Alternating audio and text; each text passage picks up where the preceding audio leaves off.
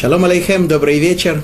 Мы с вами встречаемся за несколько дней до светлого времени праздника света, как он называется, да, дней Хануки. Еще пройдет 5-6 дней, и мы зажжем первую ханукальную свечу, поблагодарим Всевышнего за те чудеса, которые он нам сделал, и увидев, вспомнив о явном чуде, которое произошло в то время, более двух тысяч лет назад, и которое мы переживаем заново, мы ощутим и благодарность к Творцу не только за, те, за такие явные чудеса, выходящие из рамок естественного хода событий, но и за те чудеса, которые происходят с нами постоянно, днем и ночью, утром и вечером.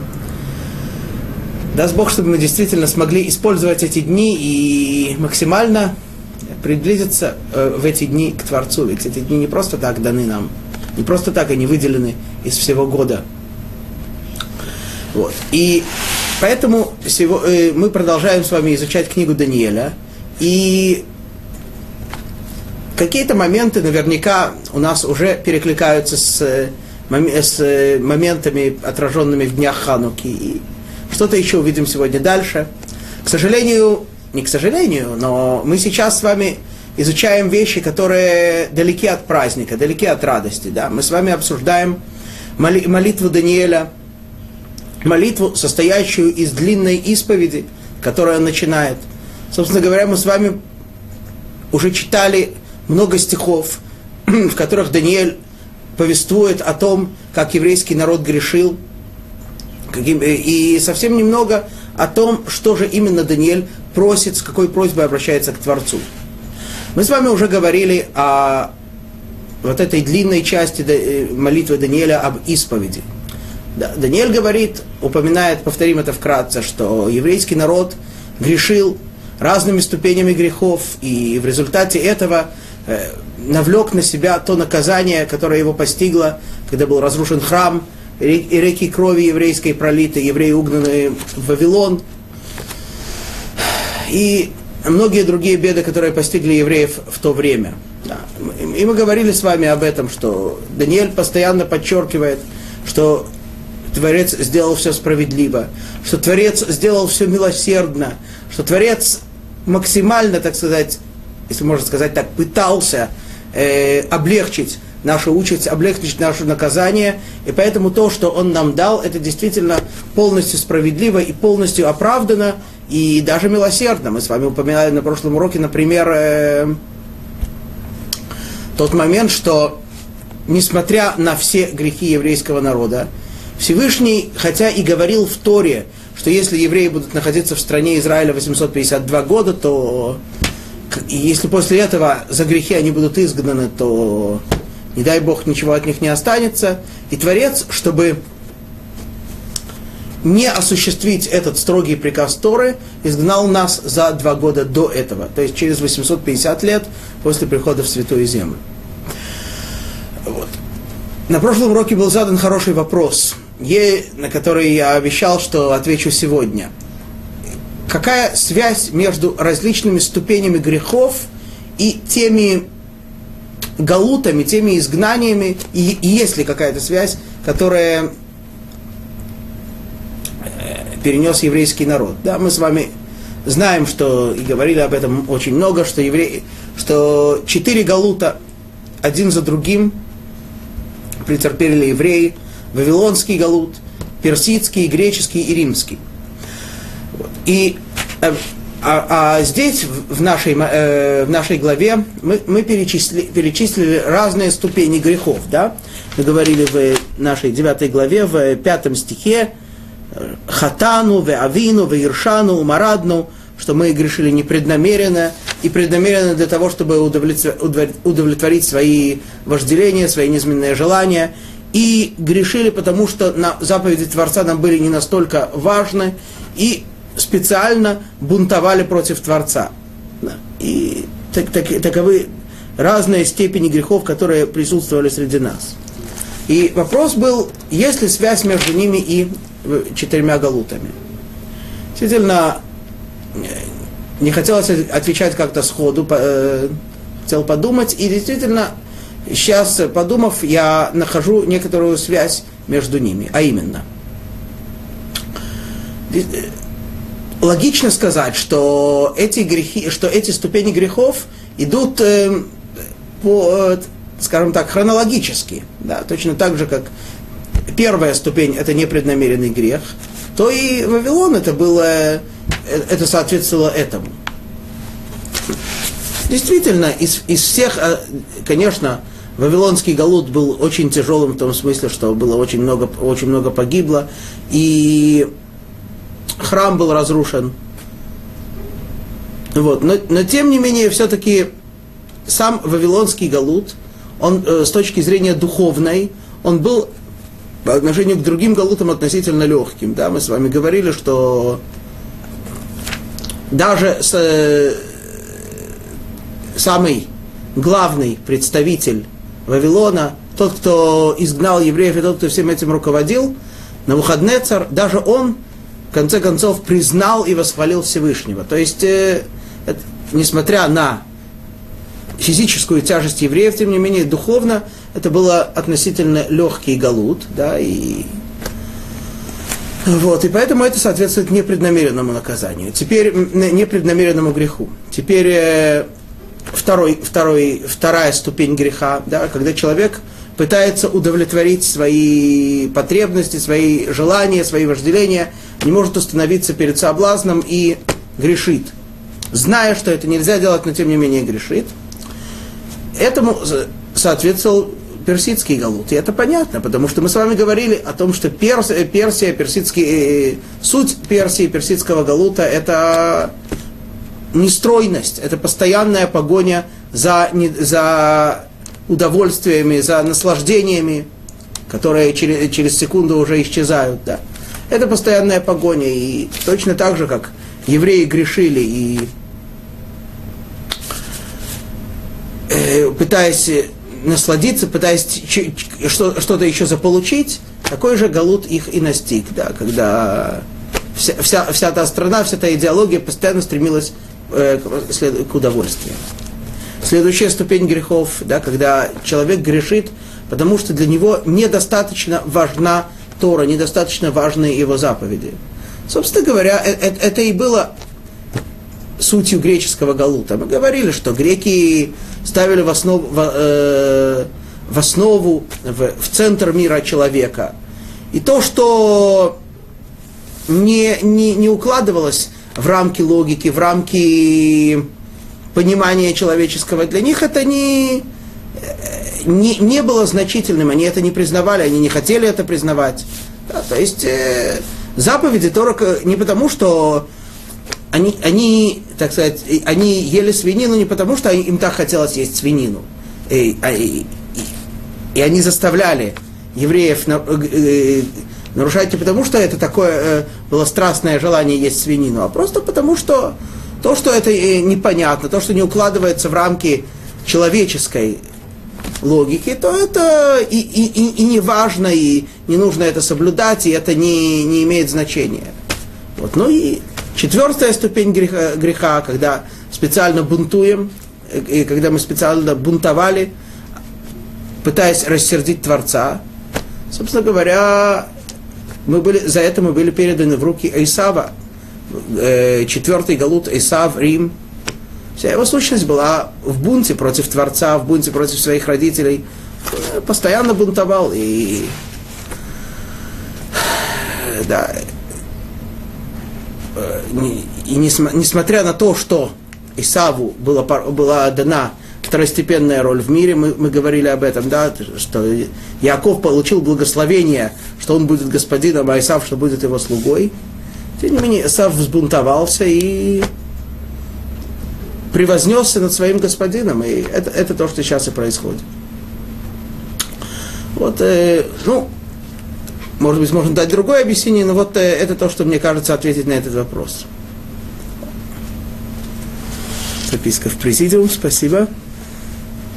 Есть ли связь между десятью рогами четвертого зверя и десятью заповедями и какая? А еще есть десять речений, десять сферот, десять дней до создания небес, десять потерянных колен, 10 семилетий Вавилонского плена, 10 поколений от Адама до Ноаха, от Ноаха до Авраама и так далее. Ну, вопрос э, действительно интересный и хороший, и объемный, но, к великому сожалению, мы, мы не можем помести, э, ответить на этот вопрос сейчас во, во время урока. И это отдельный, отдельный большой разговор. Я очень благодарен задавшему вопрос за, э, за него, и если у нас даст будет, Бог будет возможность или лично пообщаться, или как-то иначе, то буду рад поговорить на эту тему более подробно. Вот. Об этом мы с вами говорили. И вот Даниэль подробно говорит о, о грехах еврейского народа, о том, что мы, мы грешили постоянно, и это было из раза к разу, и мы не слушали пророков, и не слушали то, что написано в Торе, и не обращали внимания на те проклятия, которые, о которых нам Тора предрекала. И даже когда Творец наводил на нас оговоренные заранее, обусловленные заранее проклятия, о которых упоминается в Торе, тем не менее, говорит Даниэль, мы не понимали это, не видели, не хотели, скажем так, видеть э, прямой взаимосвязи между нашими грехами и реакцией окружающего мира, то есть реакцией свыше. Мы не видели, что это, что есть прямая связь. Мы приводили слова Рамбама, который говорит, насколько важно, что когда наступает какое-то, если, не дай Бог, наступает какое-то несчастье, он говорит, э, что нужно там трубить в трубы или поститься, чтобы, для того, чтобы осознать и почувствовать, что, что из-за наших грехов наступает это несчастье, и само это понимание, говорит, говорит Рамбам, от, э, поможет нам избавиться от этой беды. А, а, а с другой стороны, если человек не пробудется, не поймет, что есть связь между тем, что он грешил, и той бедой, которая наступила, а наоборот будет связывать это со случаем, э, да, то просто, что это так, так в мире водится, так это бывает, то, как мы говорили, это путь жестокости. Такой человек жесток к самому себе. Творец ему посылает возможность спастись, спасти свою душу, спасти себя как человека. Человек отказывается от этой возможности. Он не, не видит связи между тем, что происходит, и тем, и тем, что он делает, и и поэтому он сам себе жесток, и это само, выну, если можно так сказать, вынуждает Творца навести на человека более тяжелое наказание, может быть, оно его пробудет. Точно так же, как если человек, э, не дай бог, попадает в очень тяжелое физическое состояние, то врачи пытаются как-то его пробудить к жизни. Сначала более легкими средствами, если это не помогает, более тяжелыми, более тяжелыми, более болезненными. Про это говорит Даниэль, что, к, к великому сожалению, мы не хотели, но и Творец не хотел, но он, э, у него не оставалось другого выхода, чтобы, чтобы помочь нам. Он был, вынужден был навести все эти тяжелые наказания, которые наступили. Настолько, что, как говорит Даниэль в 12 стихе, была такая большая беда, которая, которой еще не было вообще под небесами. Да. Как Муша об этом в Торе предупреждает и так далее. Вот, и Всевышний наводит эту беду моментально и наказывает нас. Вот. И после всего этого, после всех этих долгих упоминаний о всех тех грехах, которыми мы согрешили, и что мы действительно все, что получили, все это заслуживаем. Э, тем не менее, говорит Даниэль в 16 стихе и начинает уже просить, э, пусть отвратится твой гнев и ярость твоя от Иерусалима, святой горы твоей, да, потому что из-за наших грехов Иерусалим, Иерусалим осквернен, он стал позором для, все, для, для, для всего мира. Да, то есть, э, и мы говорили, что здесь Даниэль тоже про, э, просит Всевышнего, когда он просит Всевышнего, он упоминает очень э, он упоминает, как смотрит, на, на, как смотрит мир, как смотрят люди на все то, что происходит.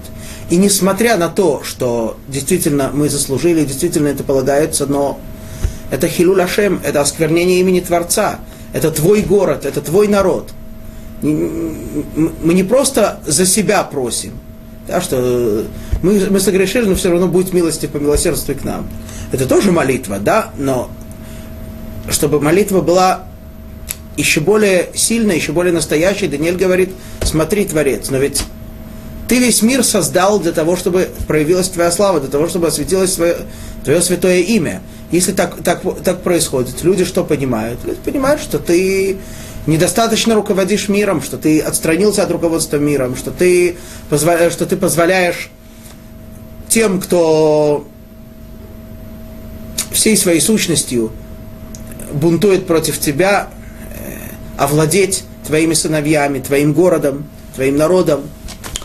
Это, э, поэтому и мы говорили с вами, что Даниэль не просит Всевышнего о том, чтобы он э, изгнал персов, чтобы он изгнал вавилонян. Почему? Потому что не в них дело. Кто они такие? Они всего-навсего только э, инструменты в руках Творца. Не более как э, оружие. Да? Э, что, надо, надо, надо просить о том, что надо просить, э, чтобы ружье перестало стрелять. Нужно, нужно просить о том, чтобы тот, кто его держит, отвернул дуло в другую сторону. Также и говорит Даниэль, Йошев на Абхава Хаматха, пусть отстранится твой гнев и ярость твоя. Да. И, и далее говорит Даниэль, и теперь слушай, Творец, внемли нашей молитвой. И в 18 стихе, который мы начали разбирать, и, с ним, и продолжим изучение с него. Атей логай ознеха, ушма пкаха эйнеха урэшу муматейну, ваира шер некрашимха алея, кило аль циткотейну анахну мапилим таханунейну лафанеха, ки аль рахамеха арабим. Преклони, Боже мой, слух твой и услышь, открой глаза свои и взгляни на развалины наши и на город, названный именем твоим. Мы подвергаем, повергаем мольбы наши перед тобой – уповая не на праведность нашу, а лишь на милосердие Твое великое. Снова Даниэль говорит, город названный твоим именем, твой, э, не потому что нам полагается по твоему великому милосердию, и говорит Даниэль, мы здесь э, про, э, просит Творца, чтобы он прислушался и увидел, что значит прислушался и увидел. Конечно, Творец все видит и слышит, его не надо об этом про... он не нуждается в том, чтобы его просить об этом, но человек должен ощутить, и, и, и, чтобы для него это было реальным, ощущаемым, попросить Творца. И мы говорили в прошлый, прошлый раз, на этом закончили, о разнице между видением и слышанием, да, что когда человек что-то видит, это становится для него реальным образом. Когда он что-то слышит, он глубже постигает суть этого. То есть, э, то есть речь о том, чтобы совместить, и мы говорили, привели даже пример, что когда еврейский народ получал Тору на горе Синай, то они видели голоса, то есть они постигли сущность тех великих э, вещей, которые происходили тогда на горе Синай. И для них это стало не просто отвлеченным понятием, но реальностью жизни. Про это и просит здесь Даниэль Творца, чтобы ты проявился так, чтобы, что эта проблема твоего святого города и твоего святого народа, который отдан на, на оскорбление, на позор всему миру – была ре, ре, реальным, реальной, если можно так сказать, твоей проблемой, и ты постиг бы всю сущность проблемы. Даниэль просит Творца, чтобы он постиг сущность проблемы, чтобы он показал, чтобы он проявился как человек, э, проявился как э, понимающий, постигающий всю проблему и всеми и, соответственно, с этим ее решающий и исправляющий. Об этом просит Даниэль Творца. Продолжает Даниэль свою просьбу и говорит так в 19 стихе. Адоиной Шма, Адоиной Селаха, Адоиной Хакшива, Ваасе Альтеахар, Лемаанха Элогай, Кишимха Никра Алирха, Веаль Амеха. Господи, услышь, Господи, прости, Господи, внемли и соверши без промедления. Ради Тебя, Боже мой, ибо именем Твоим назван город Твой и народ Твой. Снова и снова повторяет Даниэль, ради Тебя, ради Твоего великого имени, Твой народ, Твой город, и просит, услышь, Творец, опять-таки, ощути, чтобы это стало для Тебя, ты показал, что это для Тебя важно, это для тебя, ты, ты понимаешь нашу проблему, ты чувствуешь, ты слышишь нас. Да, и, и прости нас, и что же? Внемли и соверши без промедления. Что соверши? Что сделай? О чем Даниэль просит? О том, о чем он говорил раньше. Отвратить свой гнев и свою ярость. Да. То есть э, Даниэль не просит о чем-то, э, чтобы Творец что-то сделал, что-то преобразовал. Просто сейчас мы, мой, наш, э, наш народ, наш святой город, говорит Даниэль, находится в неестественном состоянии. Когда это ненормальное состояние, когда твой гнев на, на твоем народе и твоем городе. Как это так может быть? Это твой народ, это твой любимый народ, избранный народ, это твои дети. Э, Тора сравнивает, э, говорит, что евреи дети Творца. Мудрецы неоднократно, приравнивают связь между Творцом и еврейским народом, как связь между самыми любимыми, возлюбленными мужем и женой. Ну так, э, так э, разве естественно, разве нормально, чтобы был гнев, чтобы была ярость? Поэтому Даниэль просит Творца, отврати свой гнев, отврати свою ярость, и тогда автоматически наступит естественное состояние. Даниэль не просит даже об этом, потому что так должно быть. Это это естественно, просто чтобы устранить вот эту неестественность, эту ненормальность против Даниэля. И интересно, и даже поразительно, что во всей длинной молитве это единственное, о чем просит Даниэль. Да. Можно было бы попросить сейчас, что э, вот, вот евреи там страдают, у них там э, есть недостатки в финансах, там э, восполни им. Вот там есть какие-то тяжелые болезни, эпидемии в Вавилоне – да, э, э, вылечи их. Э, есть проблемы духовного рода, э, там, э, вынуждены грешить, устранить такие обстоятельства, при которых евреи должны грешить. Даниэль об этом ничего не просит. Почему? Потому что когда Творец проявляется среди своего народа, когда Шхина присутствует среди еврейского народа, то все эти проблемы сами собой отпадают. Не может быть, чтобы Творец был с еврейским народом, кто-то был бы, кому-то было бы не, не, не, до, не хватало денег, кто-то бы болел, кто-то бы... Это не, не, это не может быть. Поэтому, Творец, э, поэтому Даниэль и просит Творца о том, чтобы просто наступило естественное состояние. Вот. Даниэль просит здесь, в, в этом стихе, и соверши без промедления – не, не, не откладывай. Более точный перевод «Аль-Теахар» не откладывай, не отдаляй. Немного странно. Мы с вами говорили в самом начале этой молитвы, э, задали простой вопрос. Если Даниэль, Даниэль нам раска, рассказывает в начале 9 главы, что он был уверен, что 70 лет Вавилонского Галута истекут после Э, если их отсчитывать от э, начала Вавилонского Галута, от первого этапа Вавилонского Галута, то есть последний год Балшацара или в год, первый год Дарьявыша, и Даниэль так рассчитал и увидел, что он ошибся, что так не получается. Поэтому он снова пересмотрел свои взгляды, снова начал вникать более, более углубленно, более подробно, более углубленно в слова Ирмияу и убедился, что считать следует не с того момента, а с момента разрушения храма. И мы с вами спросили, если так, то о чем Даниэль просит? Ну о чем сейчас можно просить? Значит, ты ошибся. Сейчас мы знаем, подожди еще некоторое время, и наступит избавление. И Даниэль же не просит о том, чтобы пока что евреев, евреев спасти, там, евреям, евреям как-то поддержать их в состоянии Галута нынешнего. Мы с вами говорили, что даже несмотря на то, что есть установленный срок по своему милосердию, Творец может этот срок приблизить, или же, поскольку само пророчество Ирмияу может быть истолковано иначе, то есть право у человека просить, чтобы пошло в ход вот это более милосердное его толкование. Тем не менее, так, так мы предполагали, что об этом Даниэль может попросить. Но тем не менее мы, мы видим, что Даниэль не просит об этом. Он просит, чтобы просто избавление не отодвигалось больше. Почему Даниэль не просит, чтобы наступило досрочно?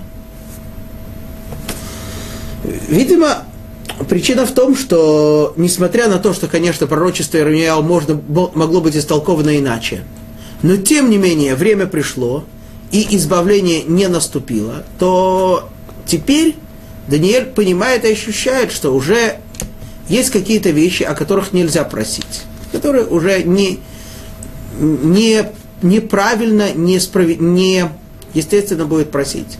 И из этих слов Даниэля мы видим еще одну важную вещь, которая касается законов молитвы и имеет отражение в еврейском законе в Галахе. Мы с вами уже о многих аспектах молитвы говорили, что такое, э, о том, как же должна проистекать служба сердцем. Теперь у нас возник, теперь еще, и хотя мы, несмотря на то, что мы говорили, что человек должен ощущать, что Творец может дать ему все, и для Творца нет никакой проблемы удовлетворить все просьбы человека. Тем не менее, отсюда мы видим еще одну важную вещь, что не обо всем можно просить. А именно, можно ли просить Творца о чуде, о чем-то, что, не, что противоречит естественному ходу событий? Ну, если уж мы заговорили о чуде, так, так сразу, конечно, вспоминаются вопросы Хануки и все вещи, связанные с этим. Ответ зависит от того, о ком идет речь. А именно. В Талмуде приводится интересный рассказ про одного из мудрецов Мишны, Раби Ханина Бендоса. Раби Ханина Бендоса. История с ним была такова, что он, его дочка, э, перед субботой, зажигая, зажигая субботние свечи, ошиблась и вместо масла залила в свечи, в подсвеч... Э, залила в свечи уксус. Зажгла свечи, и уксус чудесно горел. И точно так же, как масло, не хуже. Она испугалась, прибежала к папе и рассказала, вот смотри, такое дело, я зажгла субботние свечи и не тем, чем надо, и они горят как следует. Чего я так напугала? Произошло явное чудо, ну так радуйся. Она была не, не, не рада, она была очень взволнована. Что, э, с чего бы это вдруг Всевышний им делает такое чудо? По, по естественному ходу событий этого не должно быть. А это происходит. Значит, э, это за счет чего-то. Значит, э, с них э, взымут где-то в другом месте. Сказал ей папа, нет, не волнуйся. А масло горит, это не чудо, такое же чудо. И Точно так же, как масло горит. Тот, кто постановил, что масло будет гореть, Творец установил законы. Точно так же он может сказать, что и уксус будет гореть. И действительно, говорит Талму, что эти субботние свечи, несмотря на то, что наверняка субботние свечи еще горят не больше, чем несколько часов, эти субботние свечи горели весь 24 часа, весь день, всю субботу, и потом в конце субботы взяли огонь помощью которого зажгли свечу в, э, в конце субботы, то, что называется Авдала, чтобы отделить субботу от будней.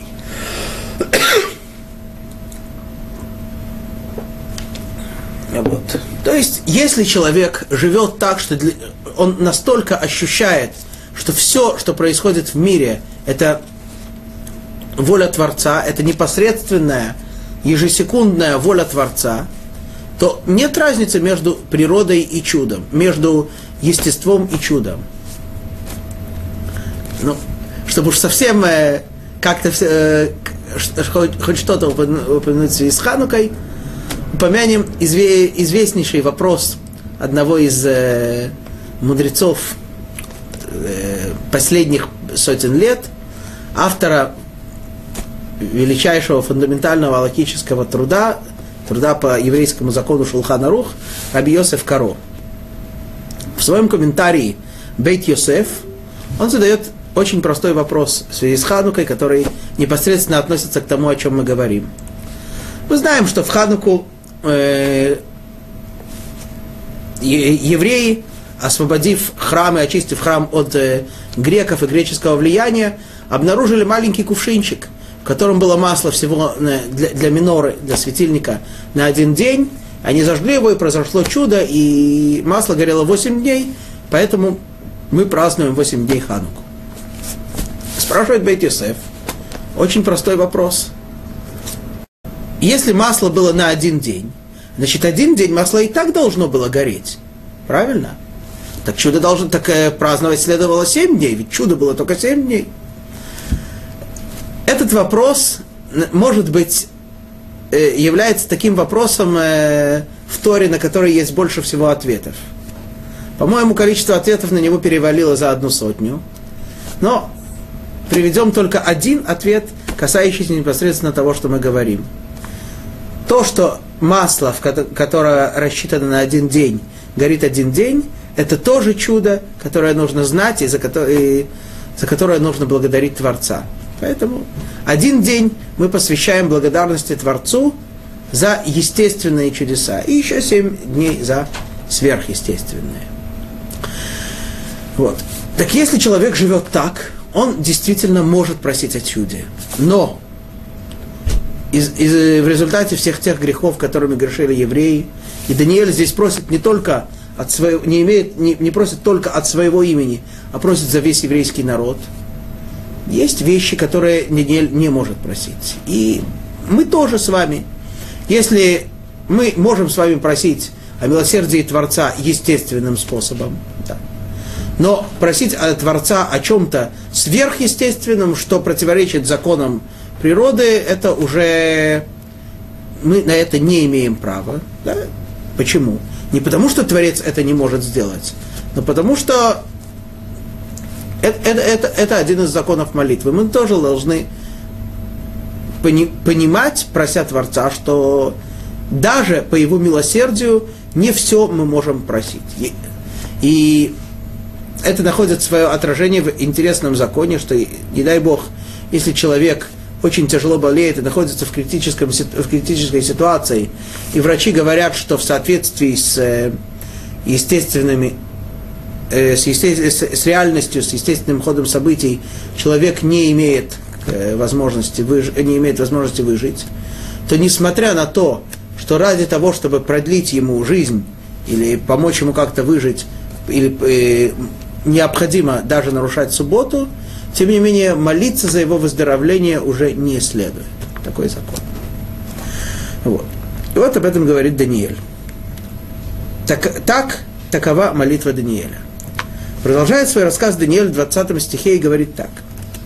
ועוד אני מדבר ומתפלל ומתוודה חטאתי וחטאת עמי ישראל, ומפיל תחינתי לפני אדוני אלוהי על הר קודש אלוהי.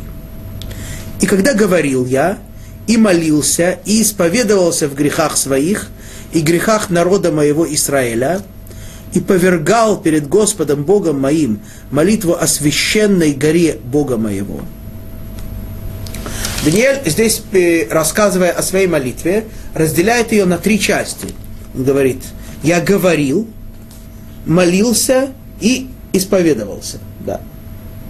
Что это за три части?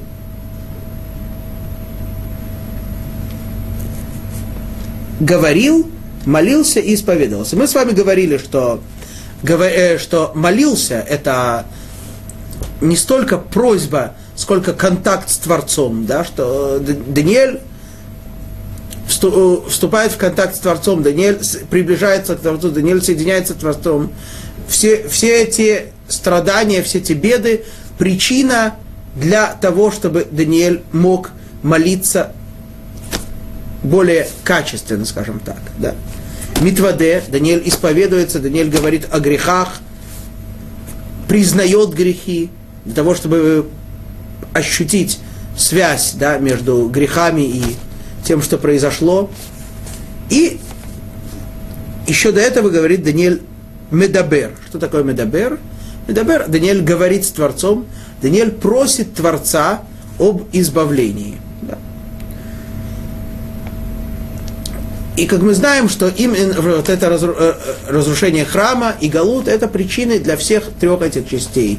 Как для контакта с Творцом, для исповеди и для личной просьбы. И заодно видим, что, что эти вещи кажутся нам... Э, мы просим, конечно, за еврейский народ, мы просим вещи, которые касаются всего еврейского народа, да, и в наших сегодняшних молитвах, в э, нашей ежедневной молитве Амида, Шмонесре, да, молитвы, которые мы обращаемся к Творцу и просим Его за наше скорейшее избавление, за возвращение еврейских судов, за построение храма и так далее. Конечно, эта просьба касается всех, всего еврейского народа. Но, говорит Даниэль, это должно быть, э, учит нас Даниэль, это должно быть нашей личной просьбой. Мы должны это лично ощущать. Это не просто касается всех, это моя личная просьба. Альгар Кодеш Элокай. Да, я прошу о святой горе Бога моего. Мое, это мое конкретное дело. Почему здесь Даниэль говорит именно о, о моей святой горе? Потому что именно святая гора, она выражает больше всего э, осквернение имени Всевышнего. Храма его нет. Так его нет, так то, что его нет, это не, не видно, что его нет.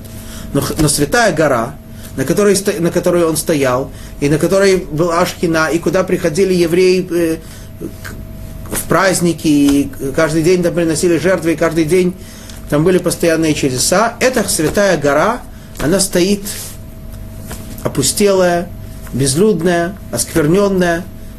Она стоит, она присутствует. И Даниэль просит о горе. Почему он просит о горе? Потому что гора выражает собой осквернение имени Творца Сейчас, когда в таком, в таком состоянии. Продолжает Даниэль говорит – ועוד אני מדבר בתפילה, בתפילה, והאיש, והאיש גבריאל, אשר ראיתי בחזון, בחזון בתחילה, מואף ביעף, ногеа элай каэт минхат арев. И когда я еще говорил молитву, то муж Гавриэль, которого я видел прежде в видении, быстро пролетев – коснулся меня в то время, когда приносят вечернюю жертву. Вот Даниэль снова говорит, что вот он э, молится и просит Творца, и снова и снова и снова повторяет все, все эти части молитвы. И на определенном этапе, вот когда он говорит со Всевышним, тут появляется Гавриэль, которого он уже видел, да, Гавриэль, который, о котором мы говорили, ангел Гавриэль, который которому было повелено в, прошлой, восьмой главе, объяснить Даниэлю тот сон, который он видел там с, с э, бараном и с козленком, да, мы говорили с вами. Вот, и вот он, э, этот Гавриэль, он быстро пролетев коснулся меня, здесь написано. Что значит быстро пролетев? Э, на, на святом языке в оригинале написано муав бияв. Он, э, скажем так, два раза полетел. Что значит он два раза полетел? Объясняют комментаторы. Он полетел, у него было два полета. Сначала он полетел вверх, получить право на свое действие, получить то, тот свет, с помощью которого он может действовать. И, и рассказывают нам мудрецы, что Гавриэль для того, чтобы действовать, сначала направляется к более высокостоящему ангелу, которого зовут Михаэль, а потом спускается в, спустился к Даниэлю и коснулся его, когда? В момент принесения вечерней жертвы. Да? Что это за вечерняя жертва? Когда мы говорим обычно по-русски вечер, то имеем в виду уже темное время суток – но в темное время суток жертвы в храме не приносились. Имеется в виду жертва, приносящаяся во второй половине дня, уже к, ближе к вечеру. Жертва, вторая ежедневная жертва, которой соответствует э, ежедневная молитва наша Минха. Почему именно в это время? Э, именно, почему именно в это время пришел Гавриэль к Даниэлю? В это же время мы знаем с вами в Торе Э, в, э, в Танахе произошло чудо, когда пророк Ильяу стоит на горе Кармель и просит Творца, чтобы он, чтобы он проявился, чтобы он продемонстрировал все, всему еврейскому народу, что он истинный Бог, да, в то же время, когда с другой стороны стоят сотни жрецов Бала, да, одного из самых распространенных идолов в то время. И они, они уже, так сказать, доказ, они уже доказали, что их идол не имеет силы. И вот Илья просит Творца о том, чтобы произошло чудо. Этот человек имел право просить о том, чтобы произошло чудо. И действительно чудо происходит, спускается с, с, с, с небес огонь. Так вот, когда это было, это было тоже в этот момент. Почему? Почему именно в этот момент? Мы с вами знаем, что эти времена для трех ежедневных молитв нам открыли наши отцы. Авраам открыл нам время для утренней молитвы, Ицхак для молитвы Минха, вот это и предвечерний Яков для ночной молитвы Маариф. То есть есть какая-то связь между Ицхаком, нашим отцом Ицхаком, и тем, что здесь происходит. И мы с вами говорили, что Ицхак, он выражает собой, к сожалению, здесь нет доски, но, скажем, это устно, ничего, ничего, скажем, это устно, Ицх, э, Ицхак, ну, ладно, ничего, Иц, э, на святом языке Ицхак состоит из четырех букв, если, если эти буквы переставить, получатся слова кец хай, конец живого. Что это значит? Это значит, что Ицхак, его сущность, это полное аннулирование перед Творцом, полное подчинение себя Творцу, полная склоненность, покорность перед Творцом, да, и, и мы знаем, что из-за этого жертвоприношение Ицхака на святом языке называется связыванием Ицхака. Почему? Потому что в этот момент Ицхак сказал своему папе Аврааму, свяжи меня, пол, свяжи меня очень крепко, чтобы я был полностью подчинен Творцу, чтобы я не мог никакого, ни малейшего движения сделать не по воле Творца. Да, это и, и вот это полное подчинение, это то качество, о котором мы говорили, которое необходимо во время молитвы. Человек стоит, стоящий в молитве перед Творцом, он полностью подчиняется, полностью ставит себя в зависимость от Творца. И Даниэль, э, сделав это, поставив себя в такую полную зависимость, он достаивается того, что в заслугу Ицхака, который проложил эту дорогу, ему является ангел Гавриэль именно в этот момент. И далее, что было? Говорит Даниэль в 22 стихе. Ваявен, вайдабер ими, вайомар, Даниэль, ата яцати ляскильха бина. И вразумляя, заговорил он со мной и сказал, Даниэль, ныне вышел я, чтобы научить тебя пониманию. Да. Так э, Гавриэль наполняет Даниэля пониманием, да, то есть э, Даниэль, и здесь мы заметим очень важную вещь, что Даниэль с самого начала главы сказал «биноти басфарим». Я и углубленно изучил книги, и если человек, и мы знаем, что путь, по которому человек идет, потому его ведут. Если человек попытался использовать вот это качество бина, понимание, углубленное изучение, то он удостаивается того, что ему свыше дается это же качество в э, большей мере. Точно так же, как Тора говорит э, при строительстве э, переносного храма в пустыне, «Увлев коль хахам лев натати хохма» что если у человека сердце мудрое, говорит Творец, то я его сердце наполню еще больше мудростью. То есть человек должен начать идти сам, и потом ему отвечают свыше. Также здесь Даниэль пытался углубленно понять, приложил усилия, то, что называется бина, да, понимание, и поэтому Гавриэль говорит ему, я тебя сейчас наполню, наполню я получил приказ наполнить тебя этим пониманием. Да. Вот. Интересный момент. Сейчас речь пойдет о сроке избавления, да, о, о, о понимании того, что, э, что же именно написано в книге Армияу насчет сроков избавления. Почему нужно понимание? Это просто вопрос э, информации. Да, да не, Гавриэль сейчас передает Даниэлю информации. На самом деле нет. Более того, для того, чтобы знать срок избавления, недостаточно просто получить какую-то информацию. Нужно приложить усилия, нужно это понять. То есть это дается в такой форме, чтобы человек, э, с соучастием человека. Человек должен постараться подумать, э, приложить мысленные усилия и понять этот срок. Интересный момент, на который следует обратить внимание. Продолжает Гавриэль и, говорит Даниэлю так, в 23 стихе. Битхилат таханунеха яца давар, ואני באתי להגיד כי חמודות עתה, ובין בדבר ואבן במראה.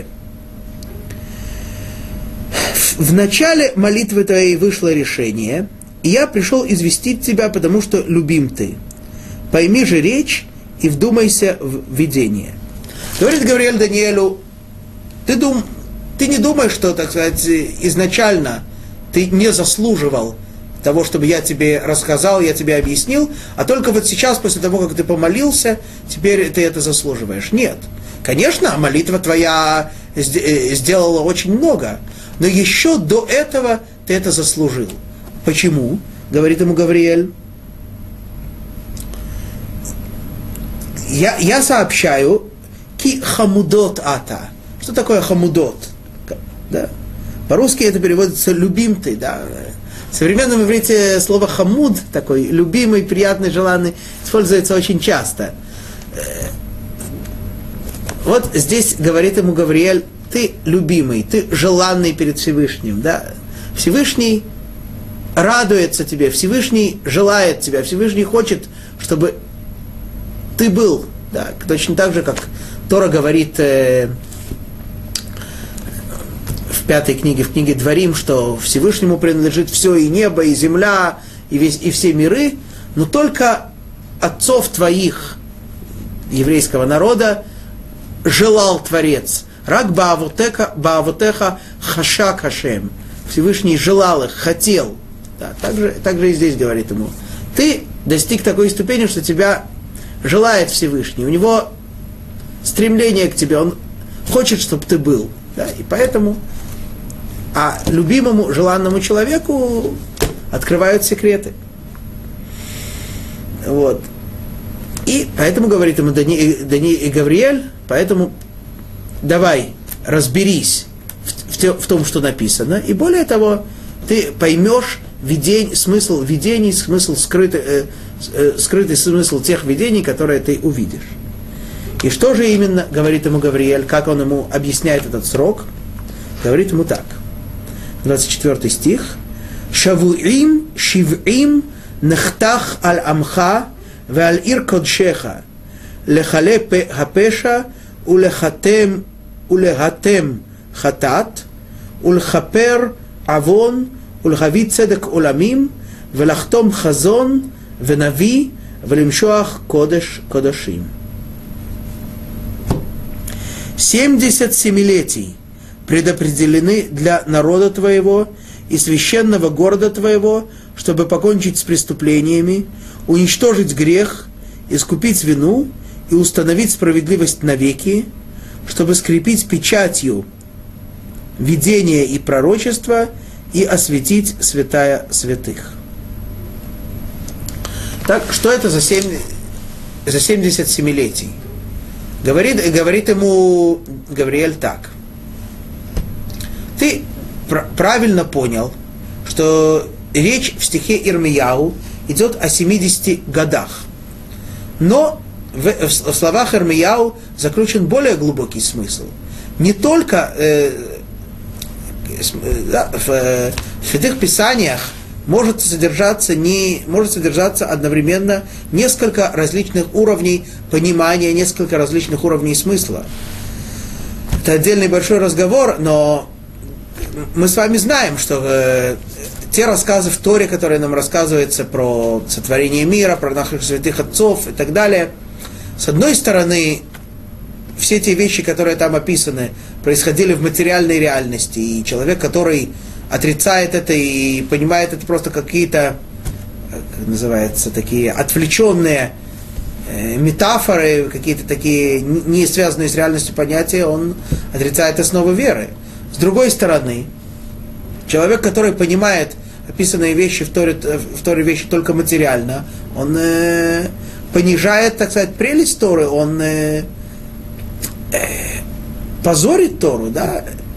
Ведь э, нам, себе, нам, нам, например, сегодня невозможно себе представить праведного человека, если Творец ему сказал что-то не есть, а он бы не удержался и съел. Так как мы можем подумать, что первый человек, который был настолько святым, что даже ангелы думали, что это сам Творец, что ему Творец повелел, запретил съесть плод с дерева познания добра и зла, и он это нарушил. Можно ли это понять просто так вот материально, что ему э, это там э, финик хотел, инжир хотелось? Конечно, есть в этом более, более глубокий, намного более глубокий смысл. И следует понимать, что в Торе содержится несколько уровней смысла. Это и говорит Гавриэль Даниэлю здесь. Что ты правильно понял, что есть 70 лет, но в этом стихе заключено еще что-то, что есть 70 семилетий, которые даны твоему народу. Да? А что же это за 70 семилетий? Первый храм был разрушен 70 лет, э, да, э, э, первый, с момента разрушения первого храма до возвращения евреев прошло 70 лет. Второй храм стоял 420 лет. Таким образом, всего проходит 490 лет. Период 490 лет, 7 семилетий от разрушения первого храма до разрушения второго. И весь этот период, как говорит Гавриэль, для чего дается? Для того, чтобы покончить с преступлениями, уничтожить грех, и искупить вину. Действительно, еврейский народ грешил, все то, что говорил Даниэль, и заслужил наказание. И вот, чтобы это закончить, Творец дает им период, за который они должны были бы это исправить. А именно, во-первых, 70 лет изгнания, галута, отсутствия шхины. Потом 420 лет, когда храм снова построен, когда храм снова существует, и возможность исправить и искупить все те грехи, которые были уже не в изгнании, не в страдании, а в, э, в построенном храме. Однако, в то же время, для того, чтобы это было искуплением греха, к великому сожалению, мы знаем, и об этом следовало бы поговорить отдельно, что второй храм не был таким святым, как первый. Да, в нем очень многих вещей не доставало. В нем не было шкины в, то, в той мере, которая была в первом. В нем не было святого ковчега, где были скрижали завета. В нем не было пророчества, не было у первосвященника, э, не действовали святые имена в, э, в его нагруднике, сообщая, инф, э, сообщая важную для всего еврейского народа информацию. То есть э, это было, с одной стороны, храм существовал, с другой стороны, он не был таким, каким э, был первый. И вот этот период был дан для того, чтобы искупить все грехи.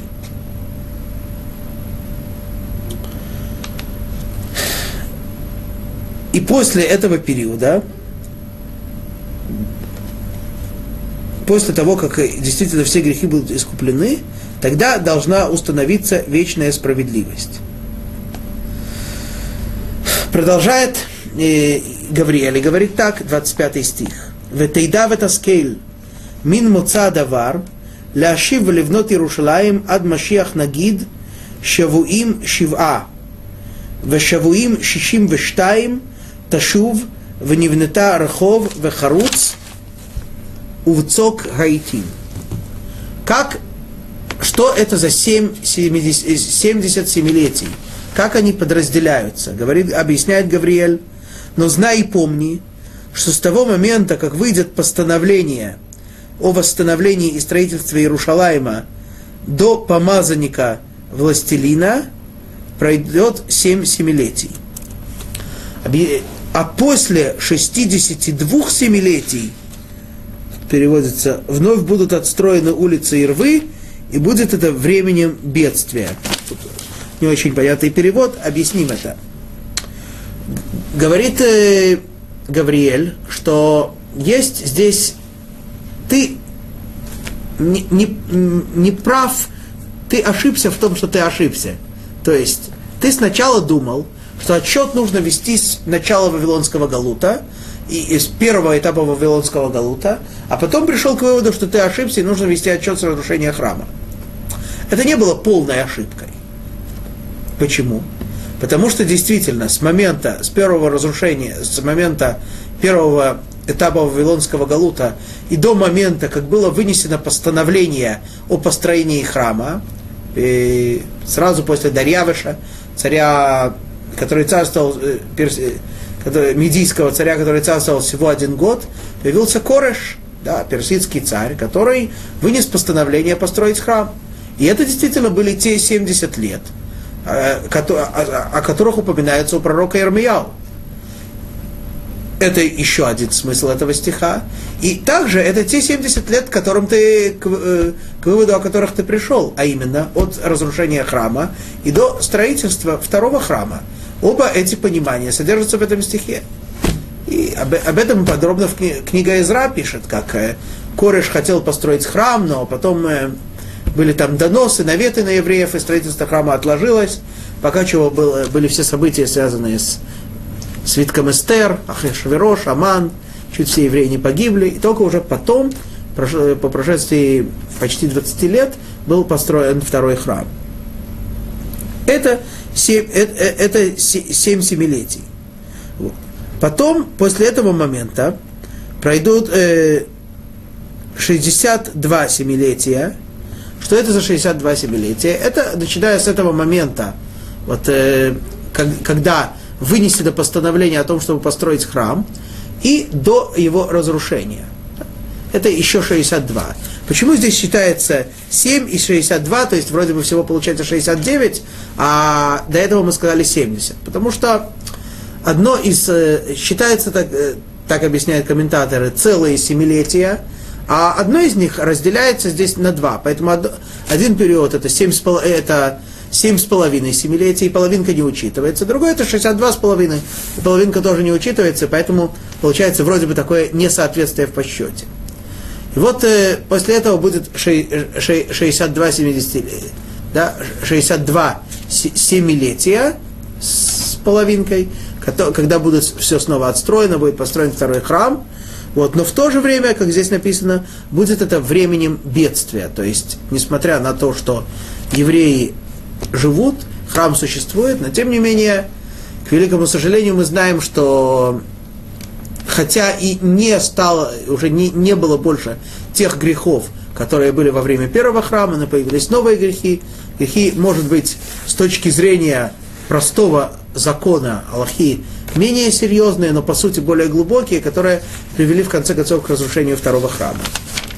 Да, и продолжает Гавриэль и говорит в 26 стихе, «Веахарей шавуим шишим ушнаим, и карет машиах веэйнло, веаир веакодеш яшхит, ам нагид аба векицо бешетеф, веад кец милхама нехрецет шомемот». Да, а через а после этих 62 семилетий погибнет помазанник и не будет его, а город и святыню уничтожит пришедший народ-властелин, Конец же его будет стремительным, и до конца войны предопределены разрушения. Что, ну, не успеем подробно объяснить этот стих, только скажем вкратце, что этот помазанник, о котором здесь идет речь, понятно, что не имеется в виду речь о, тем, о том, кого мы называем Машеха, Машиах, да, тогда еще Машиах не пришел, имеется в виду последний еврейский царь Агриппас, который, э, который погиб тогда, который правил над еврейским народом, потом был казнен. И все, и теперь завершается еврейская власть, завершается еврейское государство, и приходит народ, который разрушает еврейский, еврейскую власть. Однако, предрекает ему Гавриэль, конец этого народа будет стремительным, и даст Бог вскоре в наши дни. Мы с вами прощаемся с вами, встречаемся через неделю, во время, когда зажжем вторую свечу Хануки, и до встречи вам и счастливых дней Хануки, Шаббат Шалом, Вехольтув.